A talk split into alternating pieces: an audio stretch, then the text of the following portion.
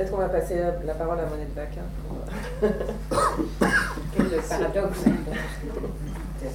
alors, alors je, je, voudrais d'abord vous. J'ai deux choses à vous dire, deux préalables. D'abord que je salue votre présence du fond du cœur et que je suis consciente de la, de la gravité, je vous le dis avec solennité, de votre responsabilité morale aujourd'hui en tant que journaliste scientifique. Parce que le passage entre la question majeure, qu'est-ce qui est au juste en train de se passer, la question majeure sur laquelle je travaille depuis 30 ans, et le grand public, elle transite beaucoup par vous et que vous pouvez être aussi les gardiens d'une interrogation lucide qui nous met à l'abri de la fascination ou de la diabolisation. Alors, autre préalable, euh, c'est pas très fréquent qu'une psychanalyste tombe dans la marmite de la biologie depuis 30 ans et passe sa vie. Je voudrais vous dire euh, deux mots sur la manière dont c'est arrivé. Au début des années 80, tout de suite après la naissance d'Amandine, je suis sollicitée par la revue Autrement, qui me demande d'écrire un article dans, leur numéro sur la mer sur euh, cet événement. Je réfute, mais pourquoi moi euh, Je ne travaille pas du tout dans ces services, j'y connais rien. Et ils me disent avec euh, finesse, au contraire, on cherche un point de vue extérieur. Je prends contact avec Claire René Friedman, Jacques Testard. Jacques Testard qui à l'époque avait placardé sur la porte de son laboratoire Jacques Testard, éprouveur, inventeur. C'est-à-dire qu'il avait la... C'est pas rien quand on s'appelle Jacques, hein, d'écrire ça. Il avait la perception, on va dire les choses comme ça, qu'il se passait autre chose que ce qu'on disait en même temps. Je passe quelques semaines à Béclair, j'assiste à tous les temps du traitement. Euh, y compris euh, opératoire, aux consultations, etc. Et je suis littéralement coupée en deux. Une part de moi sensible à ce qu'on appelle la détresse des couples stériles, qui n'étaient pas tous stériles loin là. Une part de moi, je vais faire effrayer à cause des espaces de pouvoir euh, ouverts, et puis surtout, c'est plus juste, n'y croyant pas. Je, suis aux consultations, puis je reprends ma voiture, je rentre chez moi, je m'éloigne, et puis je me dis non. Euh, si l'humanité désexualise l'origine, l'affaire est d'une autre ampleur que le strict contournement des stérilités pubaires. Le hasard fait que euh, tout, enfin je veux dire, peu importe, c'est un élément biographique secondaire, mais que j'avais connu les jeunes médecins et chercheurs dans les milieux gauchistes propres à ma génération, que j'ai connu Axel Kahn quand il sortait de la fac, enfin bref, que c'était un milieu qui m'était familier, que je, je savais par quoi ils étaient traversés, et puis je savais par quoi nous étions tous euh, socialement traversés. Et euh, Brice dit que je suis une clinicienne. Oui, bien sûr, ma pratique clinique me garde tous les jours du côté de ce que c'est qu'un être humain. Euh, mais ce que, au risque de vous décevoir, ce que j'ai fait, c'est plutôt de l'anthropologie psychanalytique au service de cette réflexion que de la clinique. Que deviennent les enfants nés par fécondation in vitro Il y avait des gens qui s'en occupaient. Que voulez-vous qu'ils fassent enfin, Je veux dire, ce n'était pas mes questions. Mes questions, c'était plutôt, euh, j'y pensais en écoutant Anne-Laure, nous n'avons que trop d'experts, nous manquons tragiquement d'interprètes, qu'est-ce qui est en train de se passer?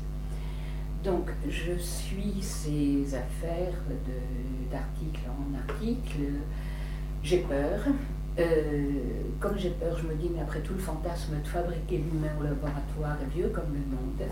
J'aurais pu lire Le Golem, je vais lire Frankenstein, je lis Frankenstein, euh, début du 19e siècle. Euh, Marie Shelley, rigoureusement, 18 ans, rigoureusement non obscurantiste, pas plus que je ne suis moi-même, insoupçonnable, fille de la pionnière du féminisme, d'un philosophe radical et athée. J'ai pas le temps de vous raconter cette histoire dont je reparle dans la republication de mon livre, mais qui est absolument fascinante, qui fournit des éléments de compréhension. Elle est dans une situation, comment vous dire, Elle vit avec Shelley, Byron, euh, Routard avant la lettre, au nom de l'amour universel et de la raison et d'idéaux hérités de la Révolution française. Euh, ça ne marche pas exactement comme ça, la vie et les liens. Et elle fantasme le déplacement, elle a, la vision du déplacement vers la science de questions qui ne sont pas de son ressort. Frankenstein, c'est ça, euh, c'est fabriquer l'homme pour le comprendre. Et la réception populaire est fabuleuse parce que dans le roman de Marie Shelley, Frankenstein, c'est pas le monstre. Il n'est jamais nommé, il n'a pas de nom, il n'a pas d'histoire, pas de nom, il est l'enfant de personne. Elle dit le monstre, la créature, le démon, etc. Victor Frankenstein, c'est le savant. Donc, ça a quelque chose d'inaugural, c'est-à-dire qu'une femme euh, non obscurantiste, ne voyant dans la science rien de répréhensible, euh, a une vision qui est reçue, enfin, dont la réception populaire dit, grosso modo, un mal peut venir de ce bien qu'est la science. Ce mal ressemble euh, de plus en plus près à ce que nous sommes en train de vivre, c'est-à-dire là, alors naturellement, ne me prenez pas à la lettre, je sais que les enfants nés par fécondation in vitro ne sont pas des monstres, que les médecins qui les ont fabriqués ne le sont pas non plus. Il n'empêche qu'on ne serait pas là euh, si nous n'avions pas la certitude qu'il est en train de se passer quelque chose sur fond d'atmosphère de mutation, de sortie de l'espèce, etc. Alors j'en viens à ma rencontre avec le transhumanisme. Euh, bon, ma première rencontre, euh, c'est ici, dans ma collaboration au, Collège des, Bernardins et les travaux préparatifs à ce colloque. Et puis, bicentenaire, Brice de Malher vient de vous dire, de l'écriture de Marie du, Frankenstein de Marie Shelley, il se trouve que c'est sur les bords du lac Léman à Genève on prend contact avec moi, Genève se réveille, c'est là que ça s'est passé. Euh, ils, prévoient euh, un, festival d'événements qui vont se tenir au mois de juin sur les bords du lac Léman. Je, vous suggère de vous y intéresser parce que je crois que ce sera très intéressant. C'est la Fondation Brochet, une fondation euh, médicale, plutôt scientiste, mais qui se pique d'éthique qui organise ça. Bref, ils prennent contact euh, avec moi pour préparer ces événements. Je vais faire une conférence euh, bientôt. C'est à cette occasion que j'ai repris mon, mon livre qui a 30 ans sur euh, Frankenstein, le délire de la raison, et que je l'ai actualisé avec un gros chapitre en, racontant à Marie Chalet ce qui s'est passé depuis 30 ans, avec un gros chapitre sur le transhumanisme. Et la première réunion, donc, mon deuxième point de contact avec le transhumanisme, un biologiste. Euh, ça va, il n'a pas un troisième bras derrière les oreilles, euh, etc.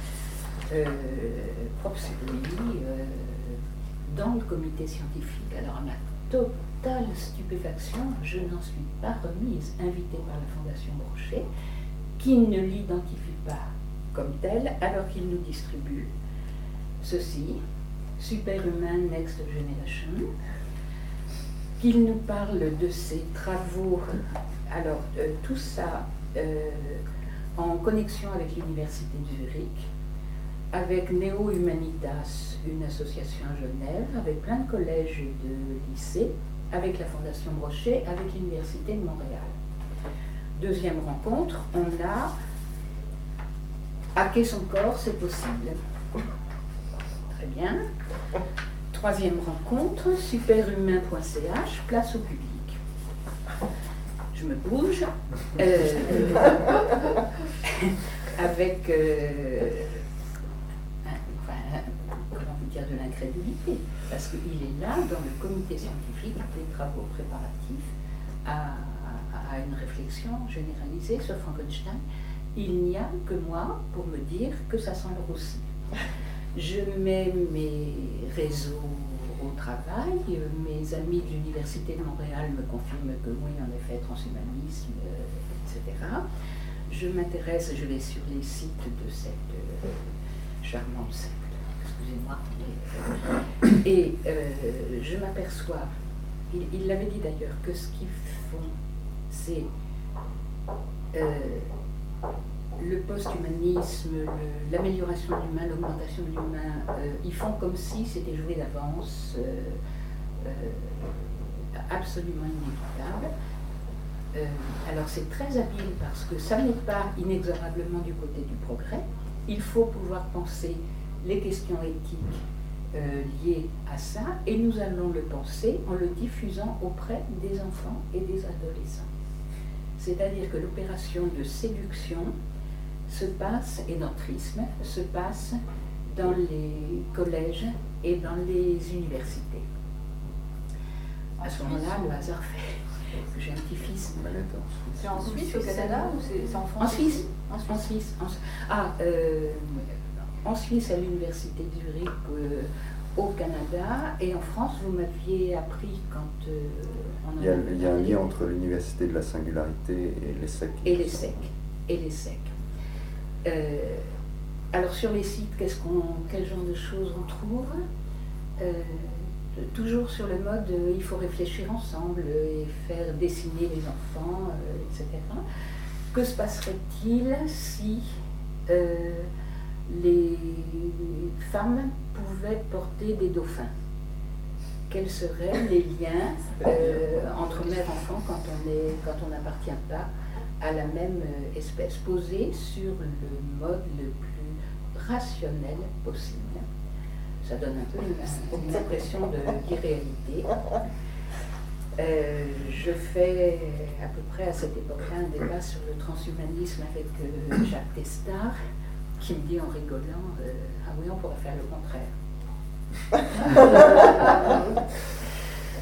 à ce moment-là, mon petit-fils pars à, l'école polytechnique de Zurich pour euh, six mois de formation. Je suis absolument affolée parce que tout ça, c'est l'université de Zurich. Je me sens la nécessité de le mettre en garde. Et il, euh, il rigole et il me dit Ah oui, mamie, une secte messianique. Je suis au moins débarrassée de ce, de ce tourment. Bon. Alors, la suite, euh, bon, le transhumanisme, vous savez ce que c'est en tant que proposition, c'est-à-dire rassembler les biotechnologies dont l'effet de rassemblement les potentialise, les mettre au service d'une volonté d'amélioration de l'humain, rapprocher le client et la machine. Je suis dans l'écriture de l'actualisation Frankenstein. Et euh, je me dis, euh, bon, l'homme nouveau, on nous l'a déjà fait euh, je veux dire c'est à, la fois, quand on les lit dans le texte, une volonté de rupture totale avec l'humanité connue, une, euh, volonté assumée, en même temps ils ont de grands ancêtres. Alors j'ai fait un petit travail historique et généalogique. Excusez-moi, il faut que je ne perde pas dans mes papiers. Est-ce que je peux vous poser la question quand même? Moi, du transhumanisme, ce que je connais, c'est l'homme augmenté. Vous parlez d'un homme nouveau. Oui. Est-ce que c'est vraiment euh, vendu comme ça quoi? C'est, une réforme morale quoi Il y a quelque chose qui, n'est plus dans l'ordre de l'amélioration du corps. Est-ce que tous les euh, transhumanistes ont, les transhumanistes ont cet, objectif de, Est-ce qu'il y a vraiment porté par le transhumanisme ce, souhait de changer euh, ce qui fait le, on va dire, cœur de l'humanité même? Alors écoutez, je vais vous les lire dans le texte, euh, parce que c'est comme ça que je travaille. Vous savez, j'ai l'habitude d'écouter les patients et, mon travail passe par l'écoute des mots employés, des fantasmes à l'œuvre, de, du langage choisi. Alors, euh, je voulais vous lire les grands ancêtres, mais je réponds d'abord à votre, à votre question. Alors je m'aperçois, ça a été rappelé par le, père Villemou hier, que c'est un milieu extrêmement hétérogène. Euh, on y trouve énormément de choses, avec des groupes, des sous-groupes, certains qui investissent quelque chose, d'autres euh, autre chose. Mais quand vous lisez Laissons derrière nous le corps de viande, La chair est faible, mais le métal, ça, c'est du solide. Et puis c'est chromé, lisse, brillant, propre et beau. Inimaginable que l'intelligence ait pu choisir un médium aussi répugnant et fragile que cet assemblage d'eau sucrée et gélatineuse. L'avenir est au poste biologique. Je veux dire, il faut. Oui, mais on dirait un film de David Cronenberg, mais euh, il n'y a pas d'intention de changer l'homme. On change juste le substrat de ce dans quoi il est construit. Oui, peut-être que ça suffit comme, euh, comme OPA sur l'espèce. Hein. Je ne sais pas, pour moi, Homme Nouveau, c'est. Vous parlez des projets politiques, vous faites allusion aux projets euh, totalitaristes, qui soient communistes, nazis. Il y avait une, volonté réelle de modifier la, psyché elle-même. le rapport aux politiques, le rapport au groupe, le rapport au chef on, trouve un discours articulé, philosophique dans le transhumanisme aussi? Alors, euh, Ou seulement des délires de ce type-là? Pardon? Ou seulement une volonté de, effectivement, de, changer le substrat matériel dans lequel la pensée euh. Est-ce que, est que, vous croyez vraiment que la pensée est indifférente et que le psychisme est indifférent à de tels propos? Je ne sais pas, certains pensent, d'autres non. Hein, mais... Euh, alors, comment vous dire, comment vous euh, on reconnaît euh, dans ce sur quoi j'ai pu tomber des fantasmes qui sont euh, immémoriaux. alors, par exemple, le refus du corps, c'est à peu près omniprésent. On est empêché, entravé par le corps. pourquoi aujourd'hui hein, le corps, il faut des mots pour le dire, il faut des représentations pour le vivre, tout ça euh, survient au moment où la société occidentale de notre époque connaît de, euh, discours idéologique discrédité, politique discrédité, euh, religieux tombé en désuétude. Qu'est-ce qui reste à, investir pour nous dire qui est l'homme, la science ou la technique, mais sinon les fantasmes quand on en aura fini avec le passage par le métal, alors on atteindra un idéal de connexion généralisée, une soupe fonctionnelle, et puis on quittera la Terre, et on atteindra l'ère des fécondations et des fécondations cosmiques.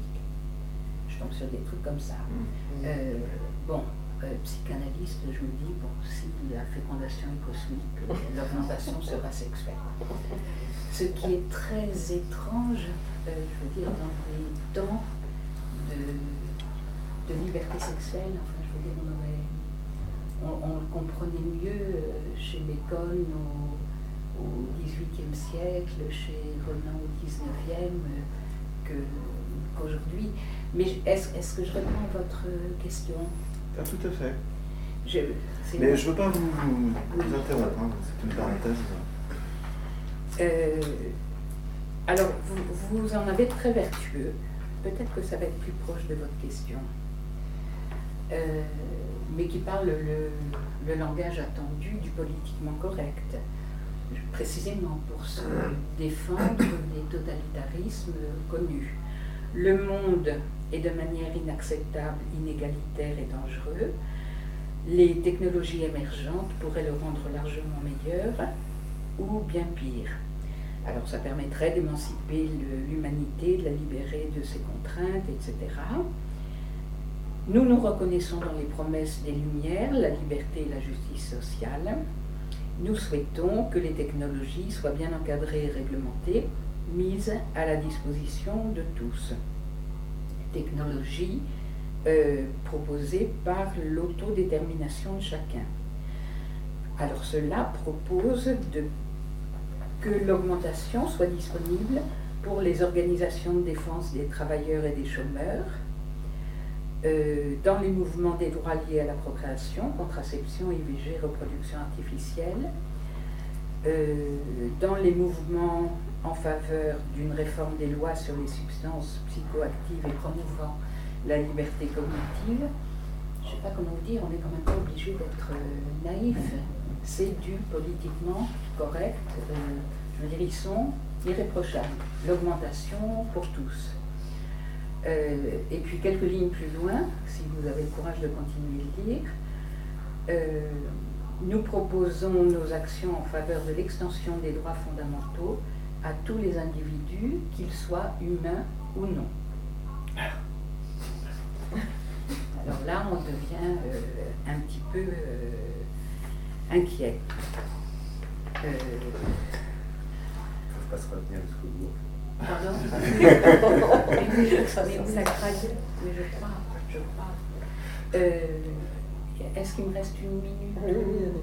Ou deux. Alors, une autre dimension que je trouve euh, extrêmement intéressante, euh, c'est l'adresse aux religieux, à peu près omniprésente, de manière extrêmement ambivalente, à la fois sur un, refus absolu d'identification, euh, pas, de transcendance, immanence, euh, idéaux, des lumières, etc., etc.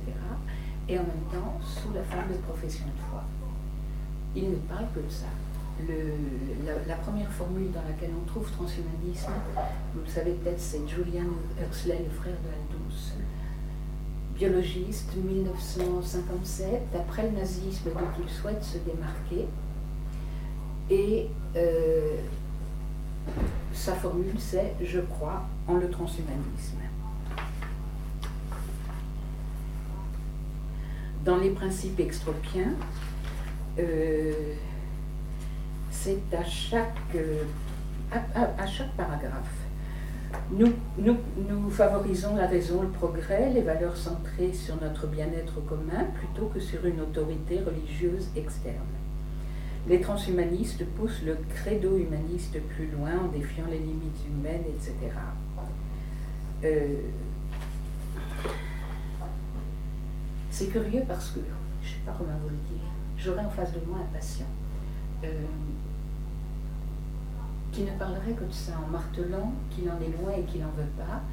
Je me dirais, euh, je sais pas, je je me dirais, je me dirais quelque chose. Que cherche-t-il Que veut-il Contre quoi se bat-il Voilà, il se passe quelque chose. Alors je, me, juste une minute pour vous dire euh, ce sur quoi je suis tombée à ma très grande surprise en lisant Dupuis en lisant euh, Jean-Michel Le Bélier. Je me suis dit, bon, c'est un délire de maîtrise. Euh, de l'humanité, on a connu d'autres on va se servir de la science pour apporter du mieux-être à Mais quand même, sur fond euh, de mégalomanie avancée, hein, d'absence totale de responsabilité. Comment répond-on de ce qu'on fait quand on intervient sur l'espèce humaine on n'occupe pas une place normale dans le monde quand, euh, on prétend euh, jouer avec elle. Donc on y reconnaît des traits pathologiques, la mégalomanie, la, paranoïa, cette catégorie. la névrose obsessionnelle, parce que pas l'ombre d'accès à autre chose qui ne soit binaire, la perversion, enfin feuilletage de pathologie dont, parlait euh, Marie-Laure. Je pensais délire de maîtrise. Et puis, en les lisant plus près, en tout cas certains d'entre eux, je découvre qu'ils ne veulent pas la maîtrise, Jean-Michel Beignet le, montre très bien. Il y en a marre de la maîtrise, on a été trop loin, on n'en veut plus, euh, etc. Ils veulent, ça éclaire pourquoi l'université s'appelle l'université de la singularité, que les machines euh, autogérées, autotransformables, qui se rencontrent entre elles, entre elles enfin bon, la soupe euh, collectionniste et fonctionnelle, fabriquent de l'imprévu, de l'inattendu et du neuf sans cesse ils veulent être surpris. Euh, ça a une dimension finalement plus ludique que euh, ludique, euh, on joue avec espèce sans limite d'âge, quoi. Plus ludique qu'une volonté de maîtrise.